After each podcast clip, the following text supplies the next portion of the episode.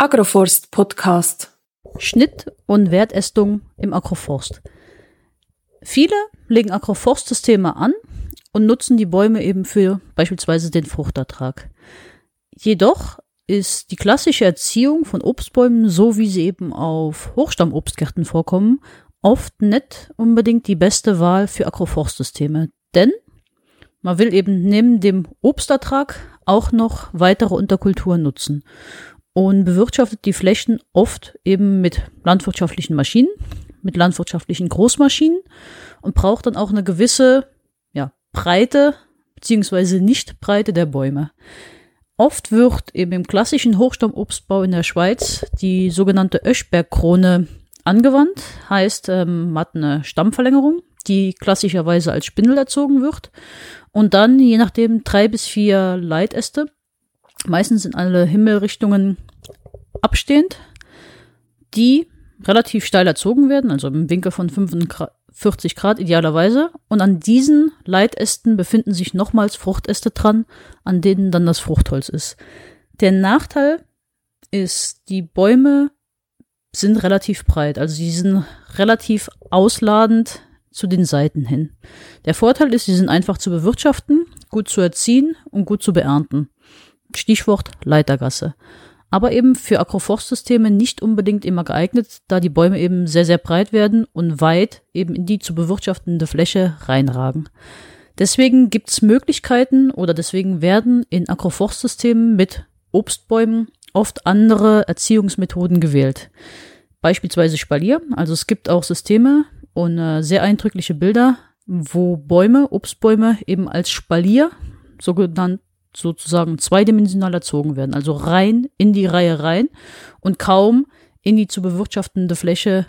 Daneben ist eine weitere Erziehungsform für die Obstbäume die sogenannte Hochstammspindel. Es gibt also keine Leitäste mehr, sondern die Fruchtäste setzen sozusagen direkt am Stamm an und sind gleichgestellt. Also es gibt keine Leitäste, die über den Fruchtästen stehen, sondern die Leitäste sind hierarchisch gesehen gleichgestellt. Der Baum ist dadurch allgemein ein bisschen dichter, also es gibt mehrere Etagen an Fruchtästen, aber er breitet sich nicht so ganz aus. Also er ist etwas schmaler als die klassische Öschbergkrone. Und das sind einige Methoden, wie eben Obstbäume erzogen werden können. Also man muss oder man kann im Agroforst oder allgemein in der Baumerziehung einen Baum in verschiedensten Arten und Weisen erziehen. Und man sollte eben überlegen, was passt in mein System am besten rein. Eine weitere Methode ist, die Bäume einfach deutlich höher ansetzen zu lassen von der Krone her. Meistens ist im Hochstammobstbau eine Kronenhöhe, also dann, wo die Krone anfängt, von 1,80 Meter bis 2 Metern. In anderen Ländern ist ein Hochstammobstbau oder ein Hochstammobstbaum über 2,50 Meter bis 3 Meter ersten Hochstammobstbaum. Also man kann auch schon im Vorhinein beispielsweise bei den Baumschulen Bescheid geben, dass man Obstbäume mit deutlich höherem Kronenansatz möchte, was die Bewirtschaftung unten drunter erleichtern kann.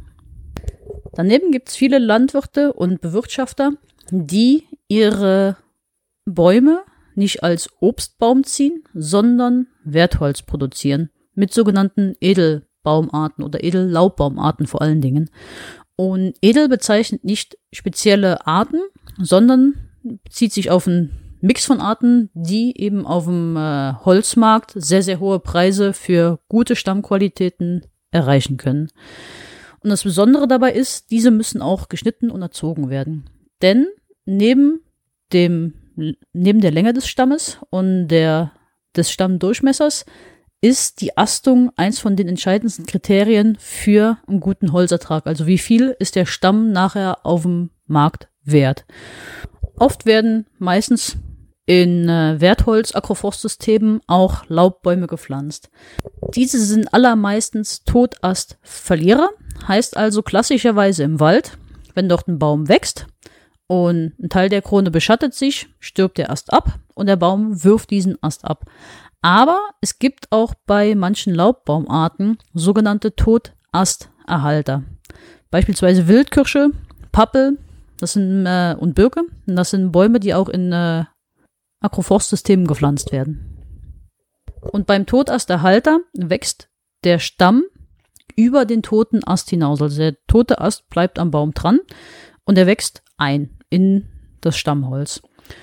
Und bei beiden Totastverlierern und Totasterhaltern in Agroforstsystemen ist eine Wertästung definitiv notwendig.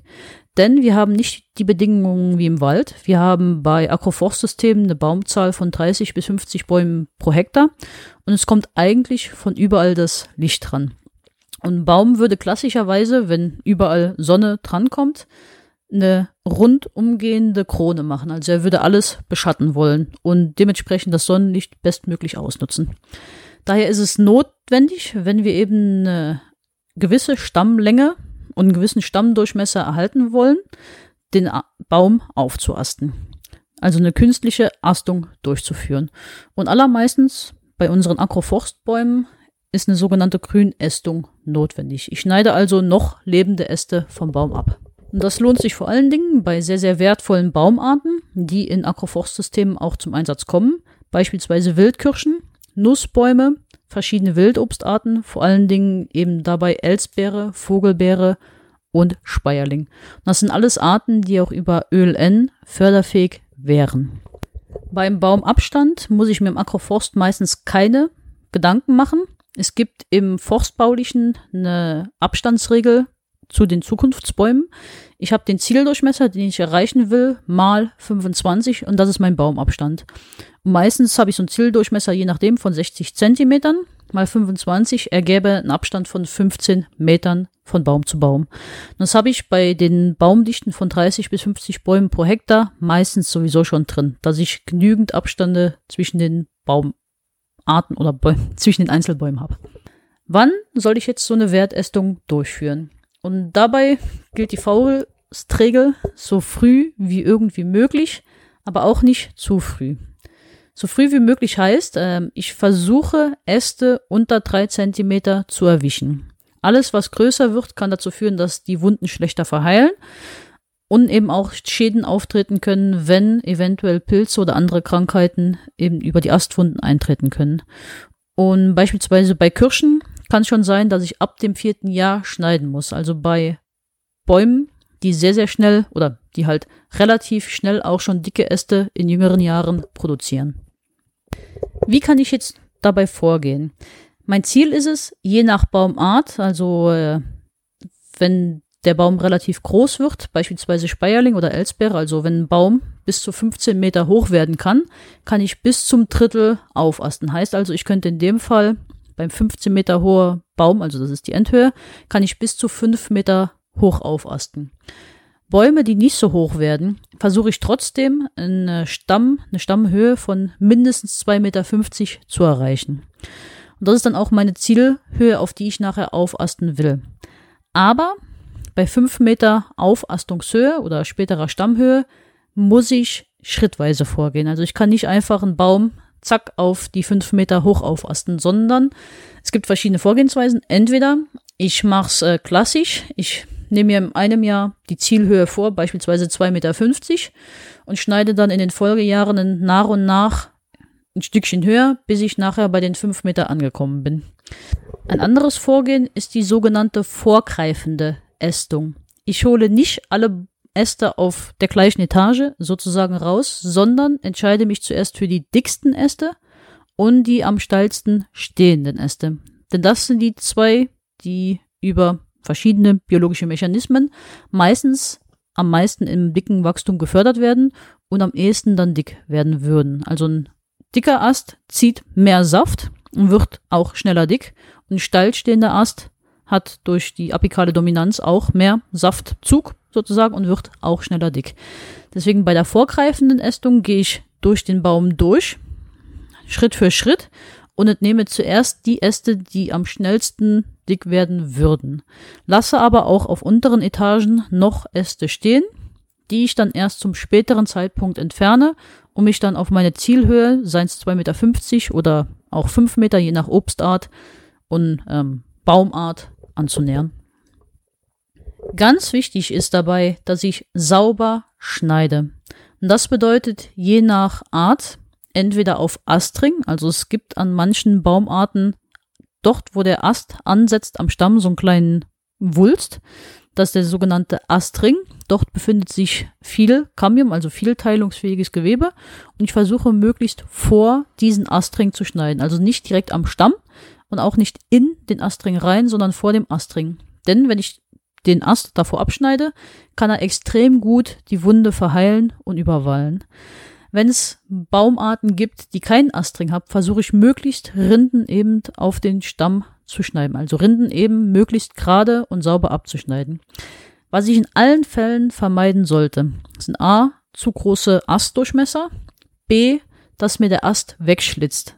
Ich sollte immer, wenn die Äste zu dick oder zu groß werden, einen Entlastungsschnitt machen, um dann nachher den Stummel sauber abschneiden zu können. Aber auf jeden Fall vermeiden, dass der Ast wegbricht. Was passieren kann, wenn zu viel Gewicht vorne dran ist. Ich setze einen Schnitt und der Ast reißt nach unten aus. Und das kann ich eben über einen Entlastungsschnitt vermeiden. Zum richtigen Zeitpunkt, da kommt es auch ein bisschen auf die Art an.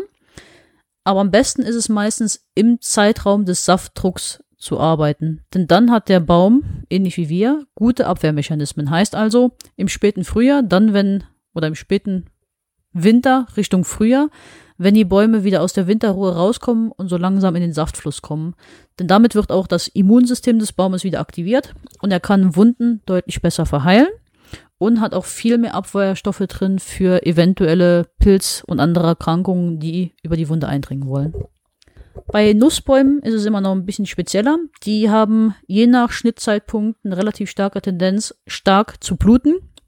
Ähm, ich hatte jetzt den Fall, der wurde im Dezember geschnitten und der hat wochenlang wirklich sehr, sehr stark einfach ähm, aus der Wunde raus, ja, geblutet, nennt man es sozusagen. Also viel, viel Saft rausgedrückt und hatte somit eine ideale Eintrittspforte für eventuelle Krankheiten. Weswegen bei Nussbäumen, je nachdem, eine Ästung im Juni empfohlen wird. Ganz wichtig auch, keine Stummel stehen lassen. Das eben noch als Nachtrag zu, wie wird richtig abgeschnitten, also auf Astring schneiden, beziehungsweise Rinden eben, aber genauso wenig Stummel stehen lassen, weil sonst hat man das Problem, ähnlich wie bei den Totasterhaltern, der Stamm umwächst den Ast und der, es gibt kein schönes Holz eben im Stamm selbst. Weiter auch noch der Unterschied zwischen der klassischen Ästung, in der ich einfach auf die Stammhöhe gehe, die ich haben will, oder der vorgreifenden Ästung ist, ich belasse immer noch einen Teil der Äste vor Ort am Stamm und stelle den Stamm so erst nach und nach frei. Und je nach Baumart kann es so vermieden werden, dass der Baum Sonnenbrand bekommt. Das ist ja für manche ein sehr amüsantes Konzept, aber wenn man beispielsweise mal im Wald beachtet, wenn äh, plötzlich Buchen sehr schnell freigestellt werden, wenn also Buchenbestand gefällt wird und es bleiben noch einzelne Buchen da, kann es eben passieren, dass der Stamm Schaden erleidet und Sonnenbrand bekommt. Deswegen macht die vorgreifende Ästung ähm, Sinn.